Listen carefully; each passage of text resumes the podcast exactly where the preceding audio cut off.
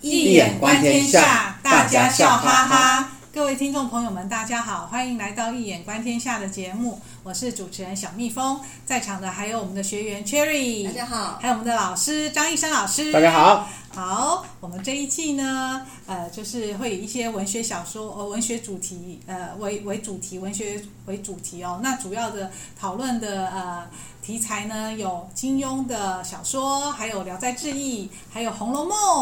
哇，那今天呢，就要请 Cherry，哇，红学。可是一门大学问啊，有多少红迷啊？所以就由我们 Cherry 呢来跟老师来谈一下。好啊，好啊。因为上次小蜜蜂有谈那个《聊斋志异》嘛，然后现在《红楼梦》大概比《聊斋志异》晚个四五十年哦，而对且你之前讲说它是一个文言小说，那现在《红楼梦》就进到白话小说对来对了对对。然后呃，《红楼梦》可以说是中国最伟大的文学作品啊。那精通西洋文学的白先勇老师，他就说。《红楼梦》呢，其实是全世界最伟大的文学作品了。嗯他就认为老师也苟同，也嗯认同，认同，嗯嗯认同。好，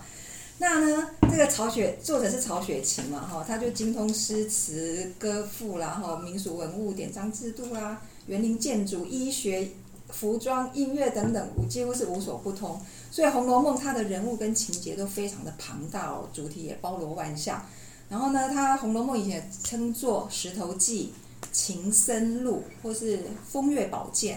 那以现在的讲法就是《爱情忏悔录》或是《爱情百科全书》。那我记得我们 EP 九十九哦爱情百科全书，嗯对 EP 九大家十真的可以九好好的了解。想要了解爱情的人，可能一定要读来这一部读小说对，虽然很大，很 巨巨作，对，那 EP 九十九我们讨论过马奎斯被称为《爱情百科全书》的《爱在瘟疫蔓延时》，那我们今天就来谈谈《红楼梦》中的爱情，就像刚刚小蜜蜂讲的哈，大家一定很好奇。那第一个我们要谈到的是说，《红楼梦》它提到的人物大概有四五百人之多，那不论主子之间、主仆之间，或是仆人之间啊，牵扯出来的爱情形态就非常的多样，而且里面也有同性恋的暗示了哈。那他小说呢，等于创造了两个对比鲜明的世界哦，一个是大观园以外的现实世界，一个是大观园里面的理想世界，也可以说是一个肮脏堕落跟干净纯洁的强烈对比。比如说第十九回前半啊，就有讲到贾宝玉他在宁国府的某一个书房，就抓到他的书童刚好在跟一个丫鬟在通奸哦，就丫鬟忙慌乱当中马上马上逃跑，然后宝玉就发现他的他的书童明烟呐、甚至还不知道这个丫鬟的名字跟年纪哦，所以让宝玉为了那个丫鬟一直叫屈，说他所欲非人，纯粹就是肉体哈的性爱。但是同样这一回的后半段呢，就描写宝玉跟黛玉啊意绵绵、禁欲生香的场景，就是说宝玉想要跟黛玉同枕一个枕头啊哈，然后宝玉呃两个就那么嬉闹捉侠啊等等。然后这两个场景，不同的场景放在同一回，一定是作者可能刻意要做灵跟肉，或是情与欲的对比吧。那这样要请教老师哦，嗯，就是老师在 EP 九十九《爱在瘟疫蔓延时》的时候，故事结尾啊，有做了一个独特的诠释嘛，认为男女主角想待在轮船上一辈子不下船，是因为船就代表了理想爱情的国度。那他们上岸之后面对的就是现实的爱情啦、那这个跟曹雪芹描书写《红楼梦》的旨趣是好像有异曲同工之处，想要请教老师的看法。好，非常有意思的这个 Cherry 把这个《二代无力蔓延史》的这个啊小说的 ending，嗯，啊这个女主角想要待在一个理想的爱情国度，来连接这个《红楼梦》里边大观园的理大想观爱园情，的理想。事实上，这个所谓的，嗯，嗯不管是大观园，或是离开了大观园，嗯，理想世界跟现实世界是同一个世界，是同一个世界，只是你在不同的年龄层，嗯，你的理解是不一样的。哦，对一个纯真的心灵，他是看不到人类肮脏那一面的。对就好像贾宝玉，他还没成长，对他能看得出贾府中这些原来自己的母亲王王夫人，王夫人，或者是贾母，嗯，或是这个其他的人，比如说凤姐，对她能够看得出他们的心机吗？她看不出来，嗯所以还是一个理想世界。纯真，所以这也就是说，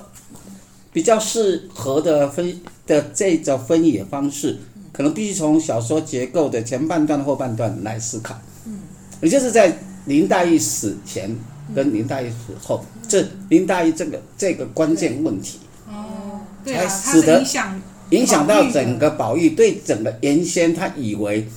他的大观园是一个理想的世界，对，而今他发觉原来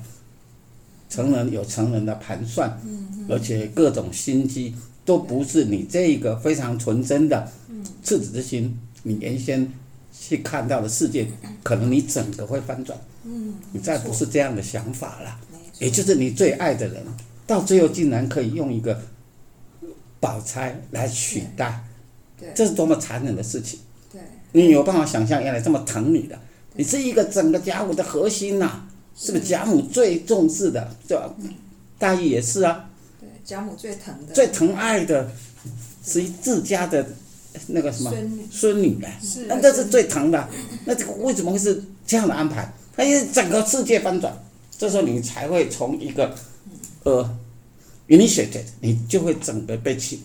你在看这个世界的时候，已经是见山不是山，见水不是水。这时候就从理想世界翻转进入现实世界的理解，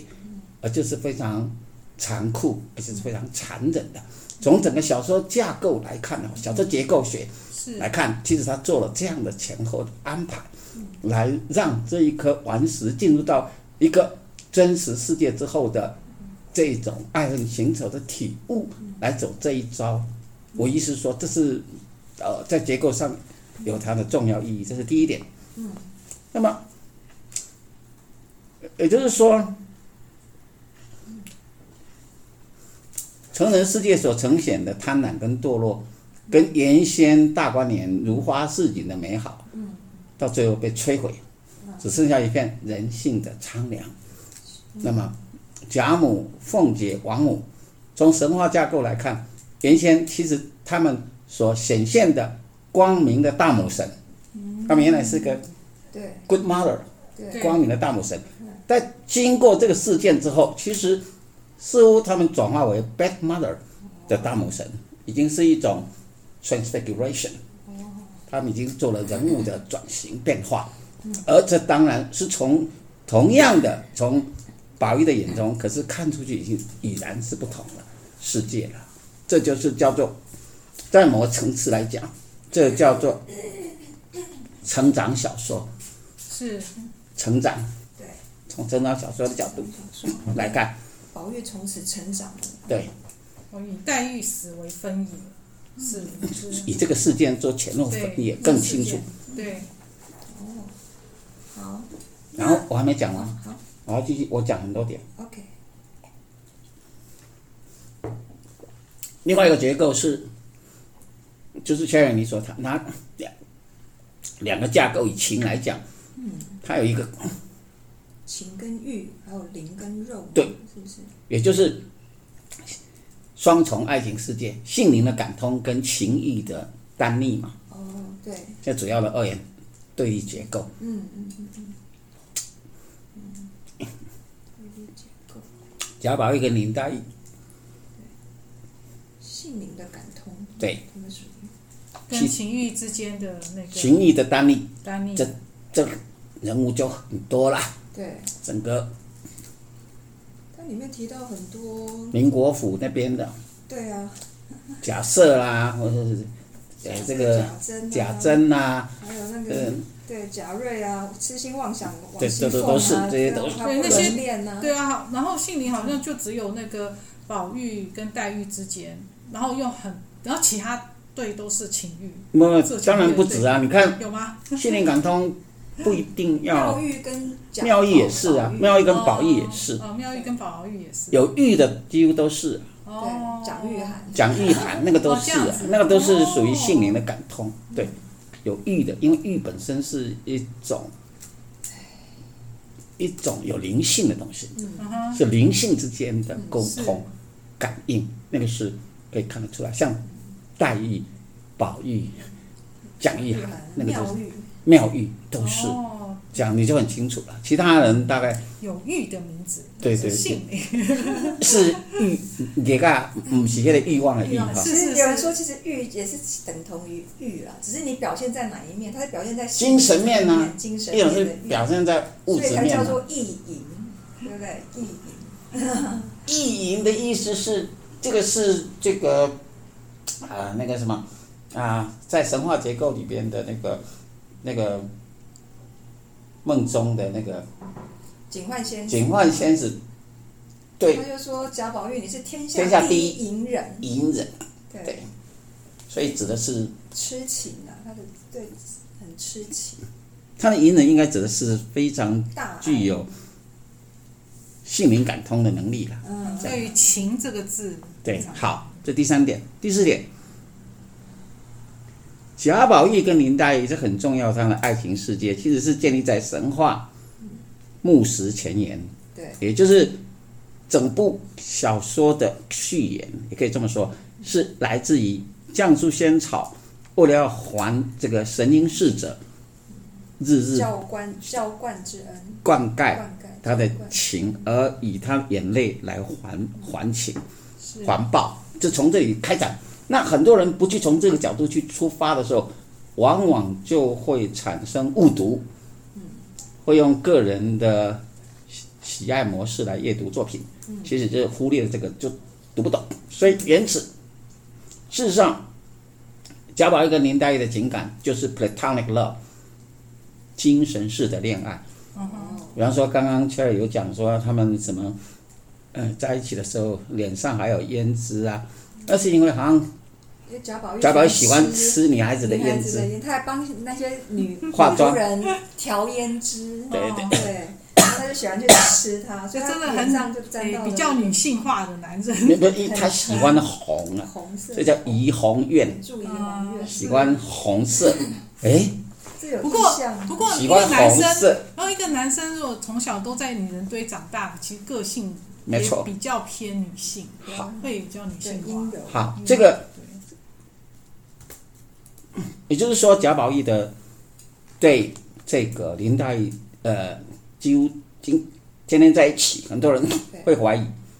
他们真他的们是两小无猜呃啦，嗯两小无猜两小无猜可是小说透过多姑娘这位淫荡的女仆，她在这个呃一个场合，就是当这个当这个林黛玉的那个最贴身的侍女晴雯被赶回家之后，晴雯是宝玉的贴身丫鬟，对对对对对，宝玉宝玉对，然后被被赶回去之后赶，回家，她去看她，宝玉去看她。对，那啊这个时候多姑娘就故意去逗弄他，逗弄他，然后就发觉贾宝玉吓死了，对，他就发觉哦，绝对没错，他确实就是 platonic love，他确实是他对女生都是精神，他对你这是精，神是，他不是肉体的。不是爱，他吓一跳，因为所有男人其实都很难摆抵抵挡挡不了他的魅力。结果他一过去，他好多姑娘像去洪水猛兽姑。娘有嗯去挑逗那个当然啦、女友哦因为他要他为了要证明到底他只有他不相信只嘛有，他没有办法征服。不不不，他最主要不是为了他去对他最主要不是要讨论他跟林黛玉，而是他要知道他跟晴雯有没有关系。哎，因为晴雯跟他比较有，很 close 嘛，对对，他是亲戚，就是比较有比较近嘛哦贴身的关系啊贴，嗯身但是晴雯被王夫人误认说你在勾引我，以为她是啊哦狐晴妹雯子，长得很像黛玉，所以而且王夫人非常漂亮，说而你在且勾引我非常的心灵也非常的纯洁，哦所以他其实是要证明这个。但发觉为什么？因为他觉得很奇怪，他像他这样可以做又漂亮，怎么么还会被送回来？他然后又跟他这样，他到底跟他是什么关系？而且宝玉还要特别来看他，他是在想真的是纯洁的吗？ 给我证明，果然是纯洁。他一证明之后，马上很失望的说：“啊、没错。勾引不了？ 对”对对对对对对对，所以就可以看到他的那个精神式的这种，属于比较呃所谓的心灵感通的这个层面，这样。所以文本其实是有它的致命性，你但是你要懂得阅读那些 subplot 一些小细节的地方，你要能够阅读出来，这样。原来啊，至于情情欲的单立这种情爱类型，最主要是像贾瑞对王熙凤的痴情，对而他痴情痴心妄想要得到王熙凤，对，然后后来就被王熙凤折磨的满身屎，诶、这个屎尿，对，回家后就得了严重的相思病对，这很重要。这时候来了一生一道了对，然后送给他一面枫叶宝剑宝剑，那刚好一面镜是子一面镜子，就跟俏丽刚刚有讲《红楼梦》，它的另一个名字就叫做《枫叶宝剑》。所以这很重要，这一生一道跟枫叶宝剑这样的线索，就可以你要了解。因此，贾瑞的在《红楼梦》的地位就很重要嗯了，因为在某个层次，他几乎就是贾宝玉的另一个分身。哦，为什么？因为只有贾宝玉在重病的时候才会有一生一道来过来看，对其他人没有啊，只有他而已。哦这非常非常的重要啊，哦所以要要懂得这种看得出来结构、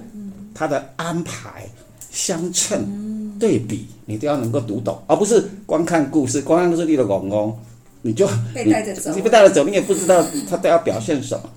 所以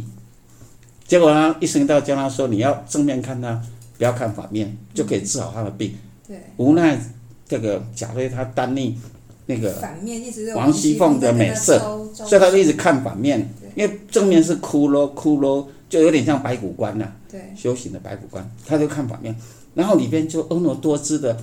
美人鼻明向他招手，还要勾引他，然后他就进去里边缠绵厮磨，对几回进出之后，他就精尽身亡。对，所以这个是，嗯，这边就是就是情义单一逆。，嗯，这也是整个小说架构里边为什么这一个在警幻仙子，对嗯他跟贾宝玉说，是你的祖先要我来帮助你，嗯使你能够了解男女间的事，而不至于坠入沉沦，对，使得整个贾家不能够败落，是这样避免它的败落，这是很重要的一个前提呀、那整个架构啊，那这个败落者如果是单立者，那就会变成是单立会如会像谁？会像贾瑞这样。对那你不单立呢，就是宝玉这样，对你的灵性还能够保持住，是这个意思。所以这个这个非常非常重要的架构。那么也就是说，下一点就是从小说的 double 分身理论，可以知道贾瑞其实是宝玉的分身 double 分身书写。对，原来这个论点可以从我刚才说枫叶宝剑跟加上一生一道来证明。而且《红楼梦》原名就叫枫叶宝风月剑，宝也剑，是小说的原型。对那么，而且这一点还要继续讨论，就是这个 刚刚说的那个贾家的祖先托付警幻仙子，希望他能点拨宝玉的迷津，对使他不坠入男女爱意的迷宫而沉沦。对，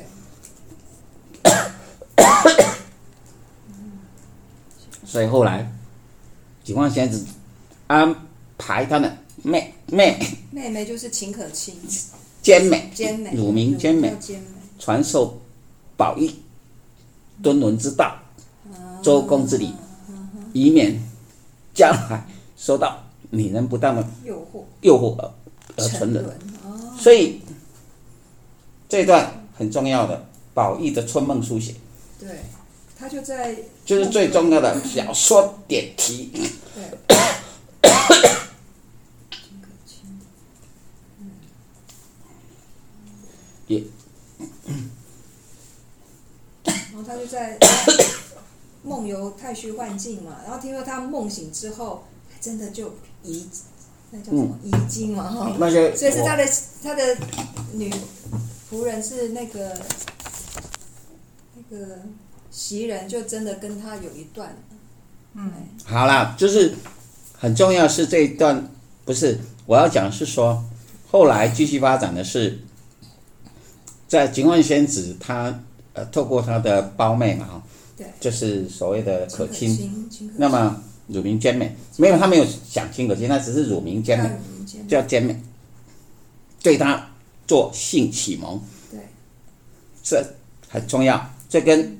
法国的小说家卢梭的《忏悔录》，卢梭的母妈为了避免卢梭受到坏女人的诱惑，竟然亲自为亲自卢梭做性启蒙，敦伦的教性启蒙他的教什育，么妈、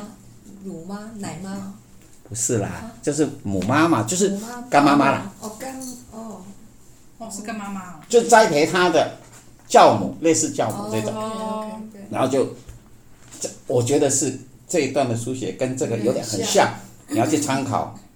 那个卢梭《忏悔录》，所以你看这个《红楼梦》又叫情忏情深路，情深路嗯忏情，不是录啊爱情忏悔，哎，忏情路，忏情录看到没有？忏情录跟卢梭《忏悔录》是不是很像啊？对，没错，这一点大家还没有读到的。嗯，好特别哦。是的，对。好，就这样。好，那我讲的好精彩哦。那我们现在谈到说宝玉梦游太虚幻境的时候啊，警幻仙女就给他名号就是天下第一淫人嘛。其实这个淫，当然老师刚刚有补充了，其实不是那种淫乱的淫啦哈。然后整个《红楼梦》最主要是要透过贾宝玉跟林黛玉、薛宝钗三者之间的恋爱故事嘛，同时就是展现他们一个封建贵族家家族啊如何由盛转衰。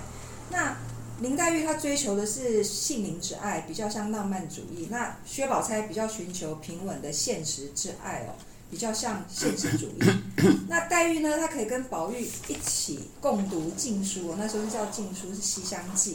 那宝钗呢，却要黛玉认真读书，求取功名哦。那最后的结局是长辈安排了他们的婚姻，让宝玉娶宝钗。那黛玉她就抑郁而亡嘛。那最后结局是宝玉出家，就留着宝钗独守空闺哦。那我现在要请教老师的问题是说，孤傲的林黛玉跟通达的薛宝钗，一个是重情哦，就是感性；一个是重理，比较偏理性。那红明当中，红迷当中啊，有咏薛派，也有咏林派。对那绝大多数的男生都说受不了爱哭的林黛玉，希望娶的就是贤惠啊、识大体的薛宝钗。那要请教老师说，如何在情跟理之间取得平衡，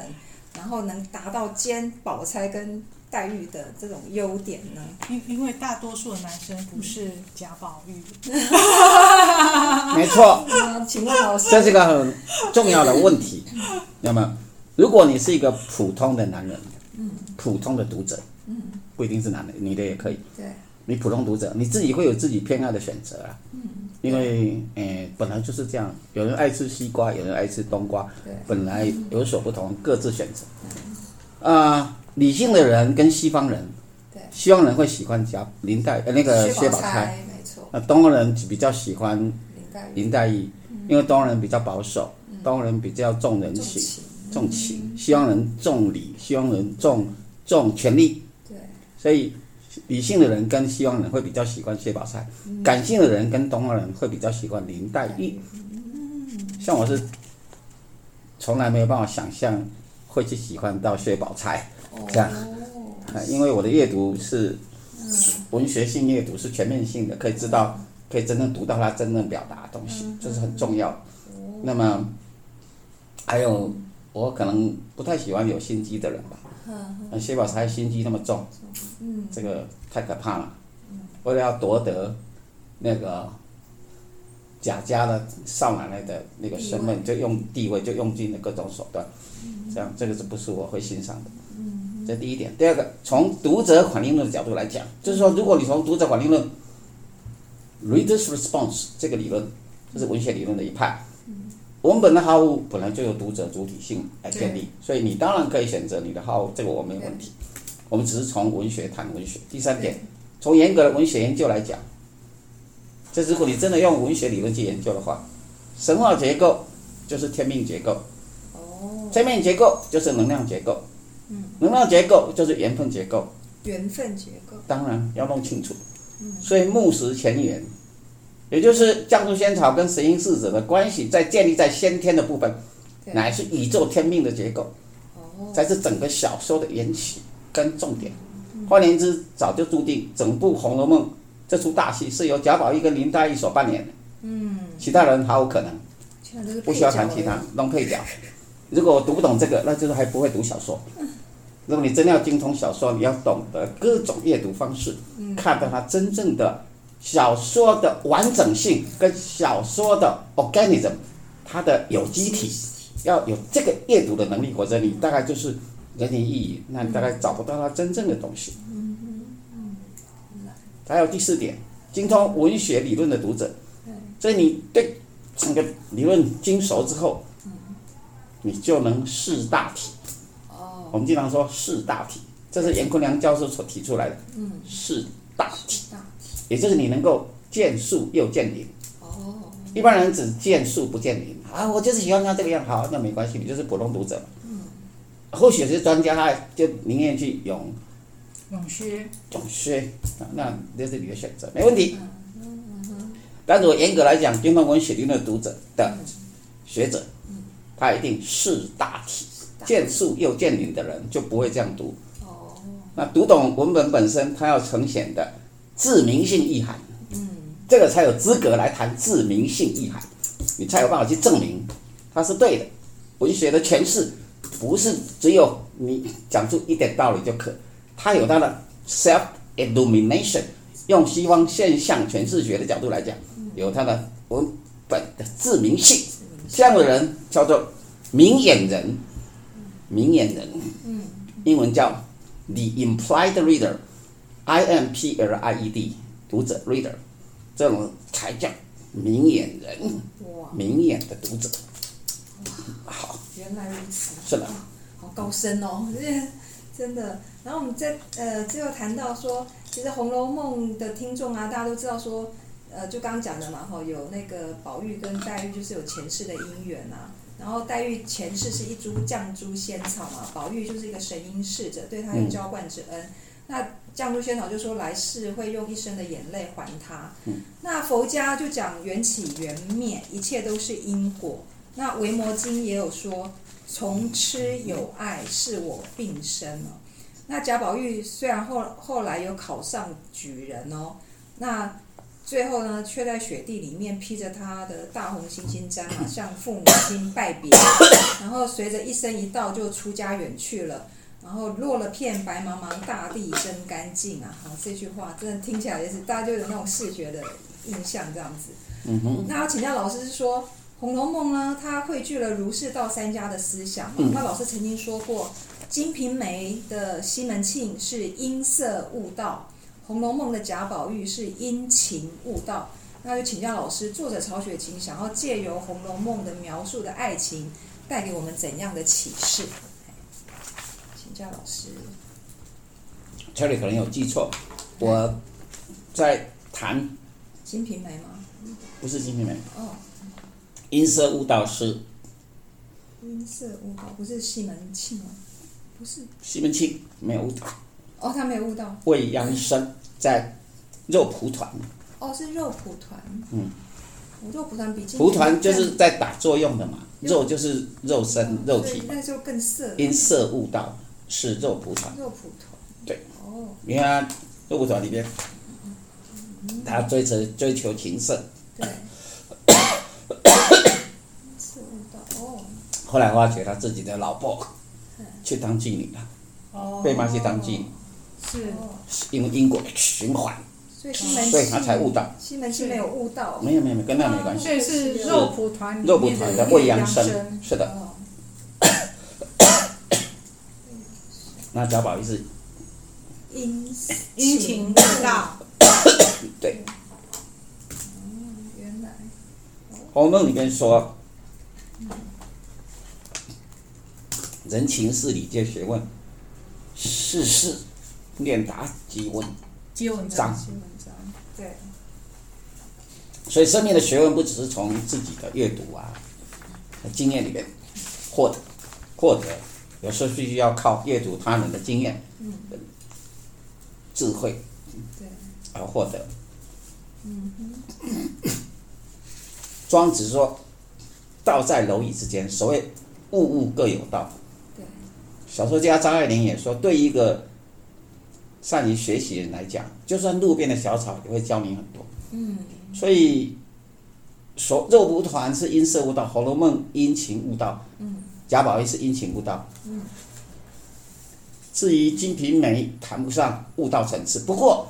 世间男女的小情小爱，嗯，其间的美美嘎嘎，嗯，嗯，虽小道亦有可观者焉，真的，其实都很好。嗯至于回到我们一眼观天下，华人的格物观，男女之爱，首重缘分，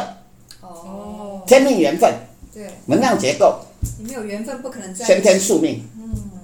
没有缘分不会在一起，对，所以如果希望得到美好的良缘嗯，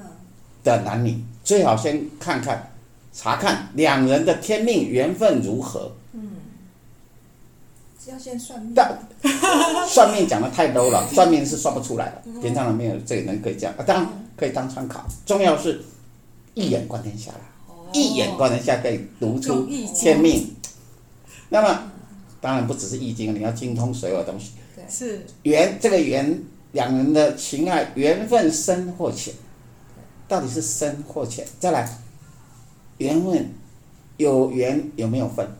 对是不是有缘又有分？对，之前有没有是我能够得到善终。对是 你看有些人相爱很很早就夭折，对嗯不然就离婚，不得善终。是否乃是天定良缘？是有了这一层把握，我想各位年轻的朋友就可以省去很多的爱情烦恼才对了。嗯，真的没错，对啊，哇，所以这是爱情加宝呃《红楼梦》里面爱情要带给我们的启示，哦，好，原来是。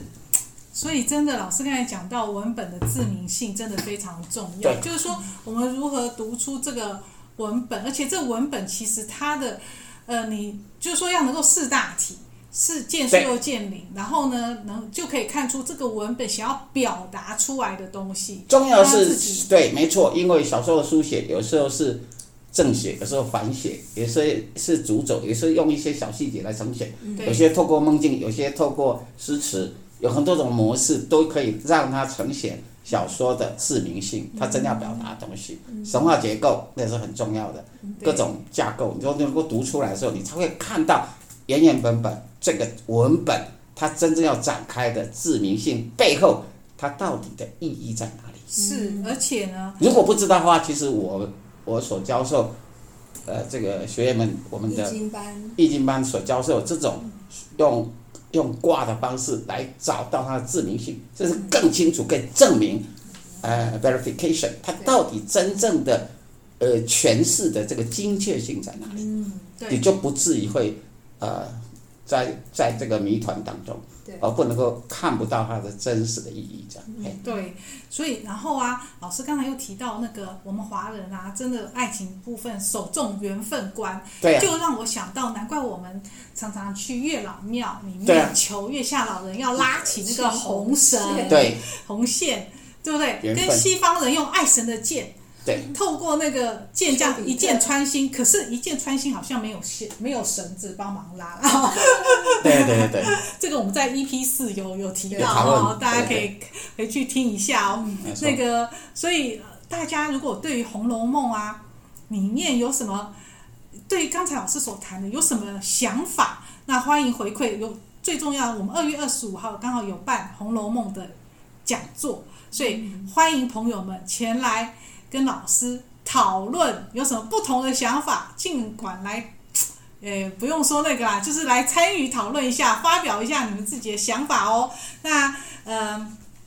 喜欢我们节目的朋友，请订阅我们节目呢节目，然后也呃，我们每个月就举办讲座哈、那欢迎大家呃来呃参与，然后也请呃帮我们分享节目资讯，节目简介里面有订阅连接哈、呃可以填写相关的呃讯息，我们就可以寄讲座讯息给您。那今天的节目就到这里结束，非常感谢大家的收听，也谢谢 Cherry 还有张医生老师的参与，我们下次见喽，拜拜